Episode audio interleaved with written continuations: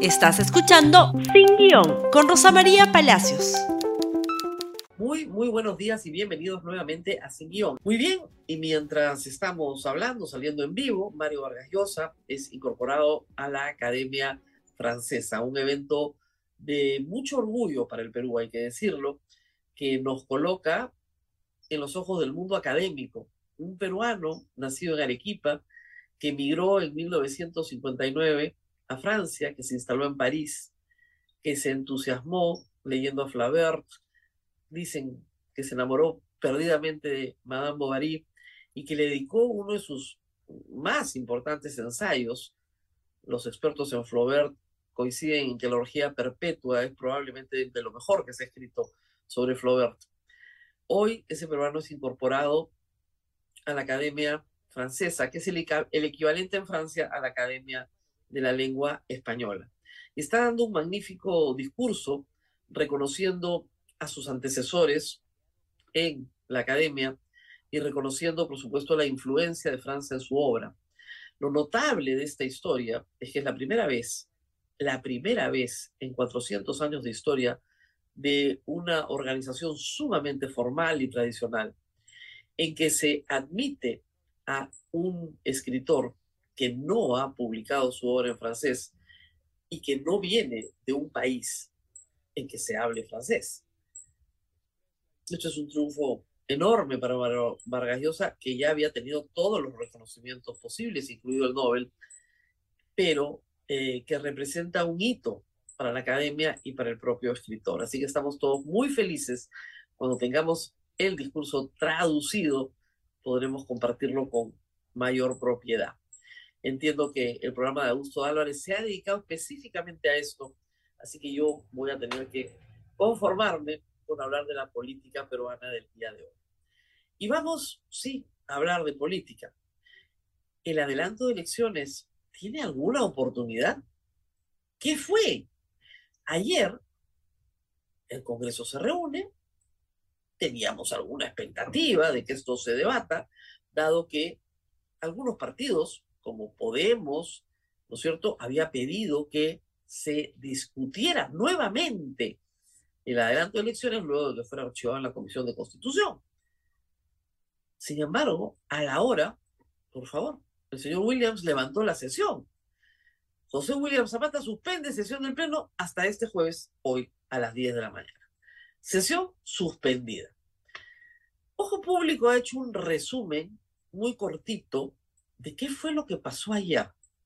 Por favor, escuchen a los congresistas Pedro Martínez, Ilich López de Acción Popular o el señor Montoya de Renovación, decirles a todos ustedes peruanos qué piensan del adelanto de elecciones. Escuchemos, por favor. Se aplicó el marco del artículo 78 del reglamento del Congreso.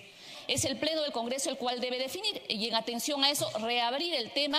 Algunos dicen que este es un Congreso indolente y creo que sí estamos siendo indolentes, porque lo único que estamos viendo, ya creo por obsesión o porque algún patrón nos indica eso, es ver el tema de adelanto de elecciones. Aquellos que no quieren estar en el Congreso de la República, también hay un proyecto de ley para que se pueda renunciar al Congreso. Que vaya a ser emolientes, cualquier cosa en la calle y que no perturbe la paz social en el país.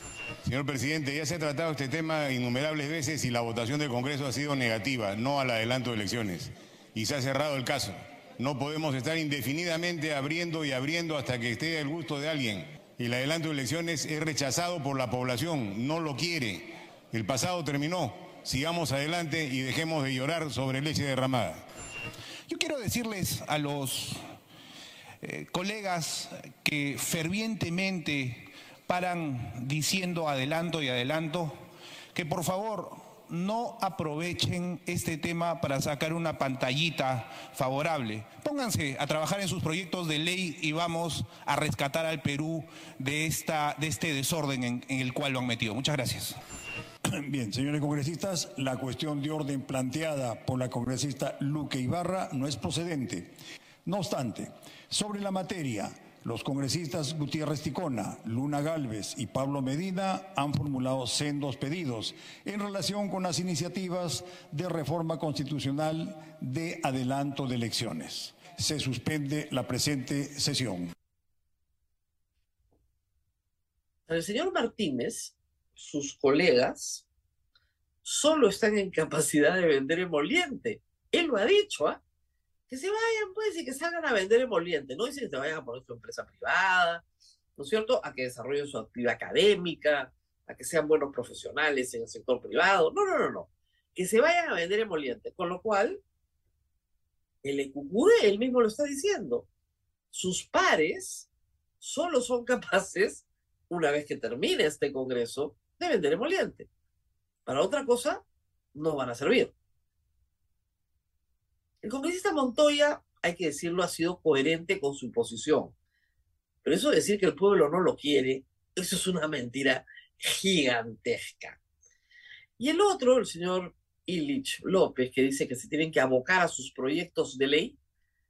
¿A qué proyectos de ley? ¿A estar tramitando obra pública en ministerios? ¿Esos son sus proyectos de ley? ¿Esos tráfico de influencias? ¿Qué proyectos de ley importantes ha producido el Congreso que hayan cambiado o impactado la vida de las personas en los últimos 18 meses. Es un Congreso trabado. No puede aprobar nada relevante ni importante, y muchas veces teniendo los votos. Lo que ha hecho es destruir. Eso sí, para destruir no los ha ganado nadie. Pero recapitulemos lo que pasó ayer porque no queremos que vuelva a pasar hoy. Les contaría algunas cosas más que me han contado. Lo primero fue esto. El único punto de agenda, por favor, era informar la renuncia de Digna Calle a la segunda vicepresidencia de la mesa directiva. Ese era el punto de agenda de ayer. Inmediatamente se informó. ¿Por qué? Porque se tiene que dar un plazo a las bancadas para que propongan a sus candidatos. Entonces, esa era la razón por la cual se tenía que convocar ayer al Pleno y se fija para el viernes, ¿no es cierto?, la eh, designación, la votación que se va a tener que realizar. Luego, ¿qué pasó? Por favor, lo que acabamos de ver. Susel Paredes ambas y Luz Luque proponen que el Pleno defina el archivamiento del proyecto de adelanto de elecciones, es decir, saquearlos, sacarlo de la Comisión de Constitución y que se debata si se puede seguir debatiendo o no en el Pleno con 66 votos. Y lo que dice Williams es la mesa considera no procedente. Pero hay otros pedidos. La mesa considera no procedente. Si hay 66 votos a favor, lo que considere la mesa es irrelevante. La mayoría del Congreso quiere discutir nuevamente el adelanto de elección. ¿Qué más pasó, por favor? Siguiente, ¿no es cierto? Kelly Portalotino se para y le pide al señor José Williams que priorice la moción de vacancia. ¿Ah? Entonces, ¿de qué estamos hablando? Kelly por la Talotino pide que se priorice la moción de vacancia. Y luego circulaba ayer en el Pleno una moción de censura contra quién? Contra Williams, que no se llega a presentar, pero le avisan. Entonces, con una moción de vacancia que no tiene los votos, porque tiene que tener 87 votos y no los tiene, con una moción de censura contra Williams que tiene que tener 66 votos y que tampoco los tienen, y con un grupo de congresistas enemigos del adelanto de elecciones, Williams dijo, nos vamos. ¿Qué hago? Chao. A la hora se pararon y se fueron como si no tuvieran cosas que debatir muy importantes. ¿Cuántos votos hay para adelanto de elecciones? Probablemente 50, 55 seguros. ¿Cuántos se necesitan ya en esta situación de crisis? 66. ¿Para qué? Para tener que ir a un referéndum. Porque es evidente que Acción Popular, la mayoría, no todos, pero la mayoría, Renovación, Avanza País y la izquierda más radical probablemente no quieran el adelanto de elecciones, ni muertos. Y creen que todo está calmado. Dentro de un ratito vamos a hablar de eso. Entonces están tratando de que la legislatura se acabe a como de lugar este viernes. No se discute este tema hasta agosto, pero tal vez en marzo, pero no en esta legislatura ya. No en esta. ¿Para qué? para que no se alcance tampoco 66 votos en la siguiente y todo se prorrogue para el próximo año. Para tener elecciones en el 2025. Ese es el planteamiento generalizado. Generalizado. Me dice una fuente en el Congreso que todos los congresistas, ¿no es cierto?, que ante la pantalla dicen, David que habló de la pantallita, sí, sí, adelante elecciones, sí, sí, sí, el pueblo lo quiere, se acercan a la mesa directiva y dicen, por favor, esto no hay que votarlo ni de casualidad, estamos liberados. Están desesperados por quedarse. Pero hay una mala noticia, la legislatura se tiene nuevamente que extender. Y no por el adelanto de elecciones, sino por un problema mucho más grave. Pedro Castillo, como ustedes saben, está en prisión preventiva. Pero la única manera de que la fiscalía acuse al expresidente por los delitos que se le imputan es que los expedientes que están en la comisión permanente, ¿no es cierto?, terminen el trámite y que a su vez se acuse al presidente ante el Pleno y el Pleno vote aprobando la acusación y de esa manera termina el antejuicio y la fiscal de la Nación tiene que acusar ante la Corte Suprema. Todo eso puede pasar en las próximas horas, días, pero no te da el tiempo hasta el viernes que termina la legislatura. Es decir, si este viernes hay comisión permanente y el presidente Castillo por tercera vez no va o no manifiesta su intención de defenderse, se puede votar, se aprueba. Y ahí termina la legislatura y tienes que esperar la siguiente, que puede ser dos semanas, para pedirle al Pleno, ¿no es cierto?, que levante la inmunidad del presidente. Quieren hacerlo de una vez, por lo menos en el delito de rebelión. Y después irán entrando todos los delitos de corrupción imputados. Ese es el apuro y esa es la razón por la cual van a necesitar unos días más. Por lo menos eso es lo que se está discutiendo. A veces uno no entiende qué pasa ahí, ¿no es cierto? Pero eso es lo que está pasando. ¿Qué más pasó? Tenemos una nota más de la República, me parece. Claro, este viernes se va a elegir al reemplazo de Digna Calle. Eso los va a tener ocupados largas, largas horas porque hay que hacer una votación uno por uno, con papelito, etcétera. Y en fin, eso va a demorar. Pero la sesión de ayer fue resumida muy bien por un congresista anónimo cuyo grito ustedes escucharán y que finalmente resumió lo que pasó ayer. Por favor, escuchemos. Señores congresistas, en razón de que este, tienen que hacer las, los grupos parlamentarios sus coordinaciones para efectos de la elección del viernes, se suspende la presente sesión. Hasta hasta el día de mañana. 10 de la mañana. Se suspende la sesión. Ya, que me pasé. Paquete es un circo.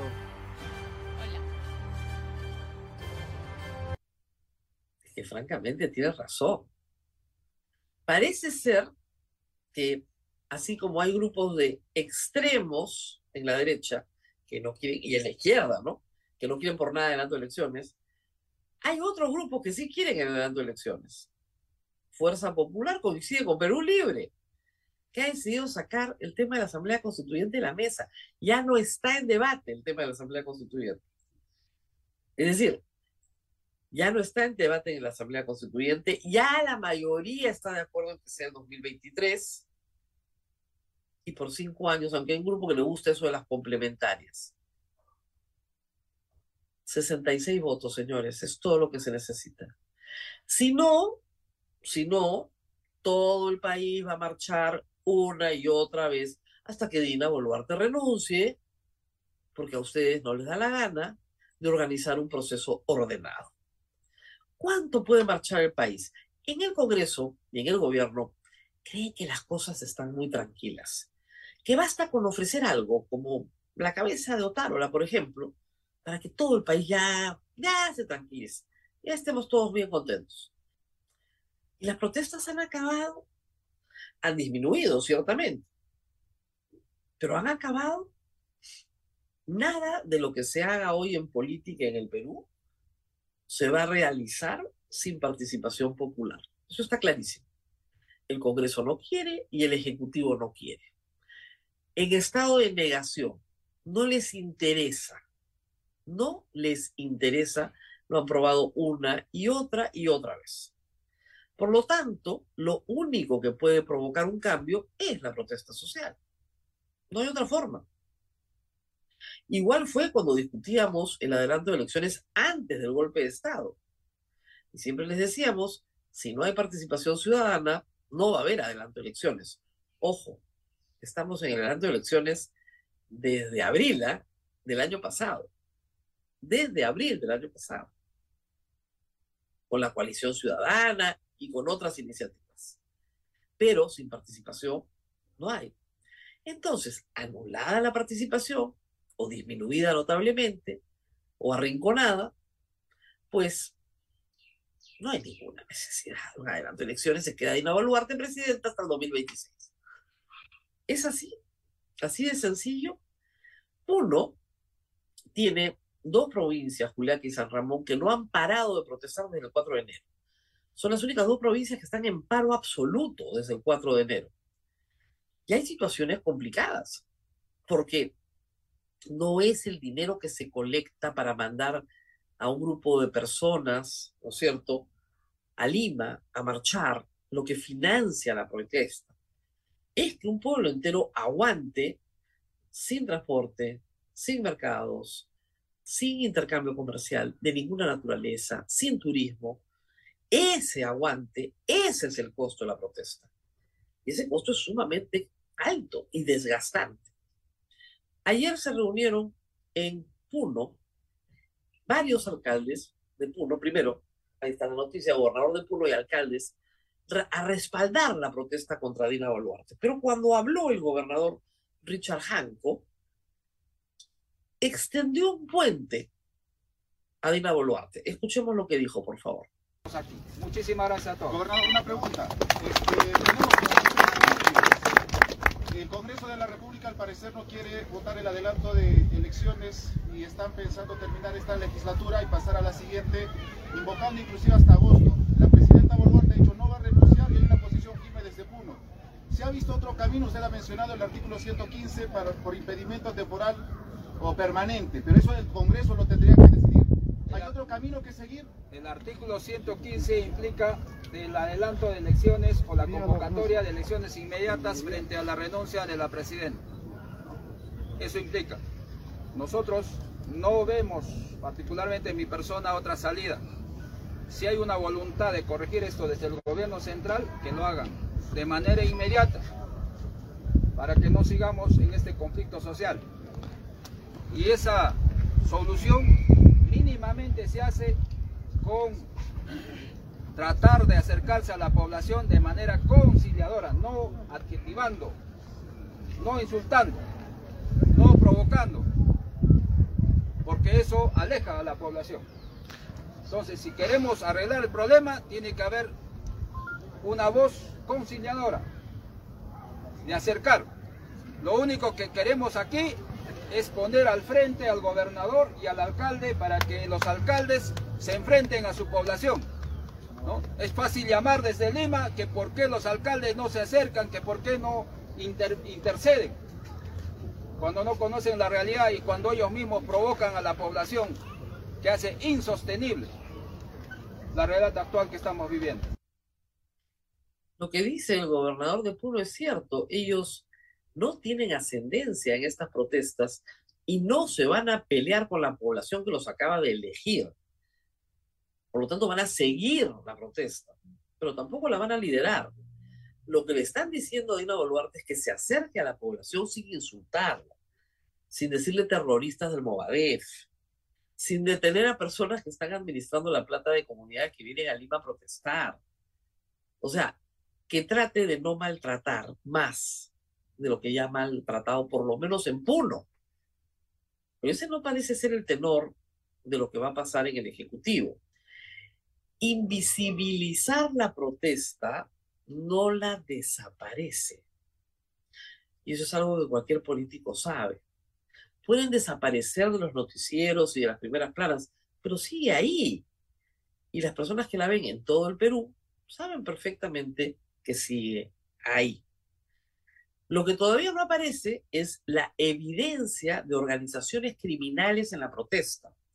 Sin embargo, la Cancillería manda una carta al New York Times pidiendo, no, expresando su molestia porque se había dicho como titular que el gobierno no tenía evidencia, pruebas del financiamiento de las marchas.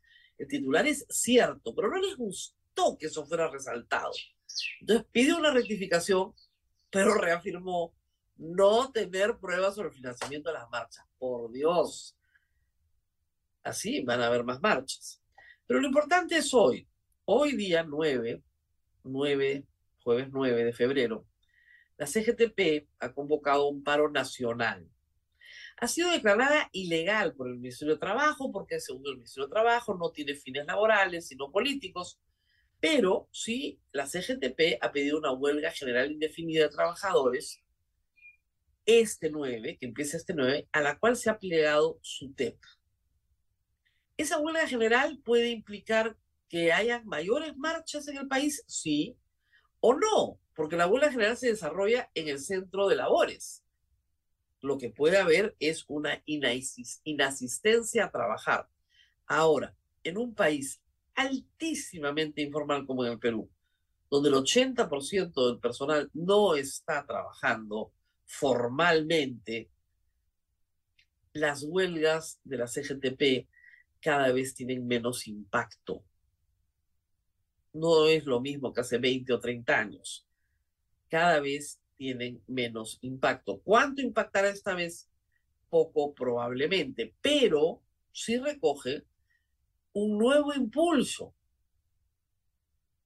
En enero, el 19 de enero es el pico más alto de la protesta.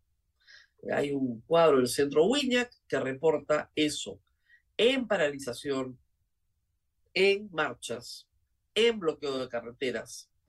Es el día más alto, el 19 de enero. Y luego hay una caída y nuevamente estamos en una etapa de baja. Pero 9 de febrero hoy puede ser de nuevo un gatillador de otras protestas. Si el Congreso termina definitivamente con esto, va a haber un espacio de protesta. ¿Qué va a pasar después? Todavía no lo sabemos. Lo que sí sabemos es que algunas cosas están comenzando a activarse. Por ejemplo, esto, Machu Picchu. El Ministerio de Cultura anuncia la repartura de visitas a la Maravilla Mundial, aun cuando no hay una fecha fija, ha habido una mesa de diálogo y de trabajo entre las autoridades gubernamentales, los operadores turísticos. Claro, no están sentados ahí los, los que protestan, pero calculan que para el día 15 podrían estar reabriendo Machu Picchu. Complicada situación, porque nadie toma, ¿no es cierto?, un tour a Machu Picchu de un día para otro. Se toman con mucha anticipación, planificación, porque entrar al monumento implica ¿no es cierto? Una planificación de la cantidad de turistas que pueden entrar. Por eso hay que comprar los tickets con mucha anticipación. Así están las cosas. Pero sí, desde el punto de vista gubernamental, decir que todo está bien en Cusco y que se puede ir a Machu Picchu, ¿no es cierto?, es un símbolo de normalidad. Sin embargo, hablando del símbolo de normalidad, revisemos el mapa Sutran, que lo revisamos con ustedes siempre. Lo que está pasando ahora, como verán en algunos puntos rojos en el norte del país, es que tenemos huaicos. Esos amarillos y rojos en el centro son huaicos, pero todo lo rojo que está de nuevo en Puno, Madre de Dios y Cusco sigue estando bloqueado. ¿Por qué? Porque bloquear carreteras es una acción desde la lógica de la protesta muy costo efectiva. No necesitas mucho agente y tienes un efecto enorme. ¿Se están abriendo por horas? Sí. El pedido de los alcaldes de Puno ayer era que los domingos se dejara entrar combustible y gas, de tal manera que esos, que son los elementos que más escasean en la zona, pudieran llegar a todas las familias de puneñas. En eso estamos. ¿Ha acabado la protesta? Lo dudo. Yo quisiera equivocarme y vivir en un país sumamente pacificado, donde las disputas políticas se arreglan conversando. Pero lamentablemente no es así. Y hay que decirlo por enésima vez, tampoco va a ser así si es que no hay una solución a las muertes causadas por la Policía Nacional y las Fuerzas Armadas. Que siquiera las tipifiquen como homicidio culposo, siquiera, que no tiene prisión efectiva, pero que las familias y las comunidades tengan una respuesta del Estado peruano que hasta hoy no llega. En diciembre se habló de reparaciones para el caso de Apurímac y Ayacucho. Nunca más se volvió a hablar del tema. No hay una respuesta. Si quieren una pacificación completa, tiene que haber una respuesta. Y mientras tanto, reitero, continúan los chismes sobre la salida de Alberto Tarola. Cada vez que dicen este gabinete está sólido, renuncia algún ministro. Así que esperemos noticias también sobre esto en las próximas horas. Mientras tanto, mientras tanto, nos tenemos que despedir. No sin antes recomendarles que sigan la programación de la República. Va a haber más noticias desde Francia de la incorporación de Mario Vargas Llosa a la Academia Francesa. Muy bien, compartan este programa con su congresista favorito. Que no nos decepcionen más. Más. Todavía tienen algunas horas pocas, algunos días, para salvar una situación que a estas alturas ya parece condenada. Nos vemos nuevamente el día de mañana. Gracias por escuchar Sin Guión con Rosa María Palacios.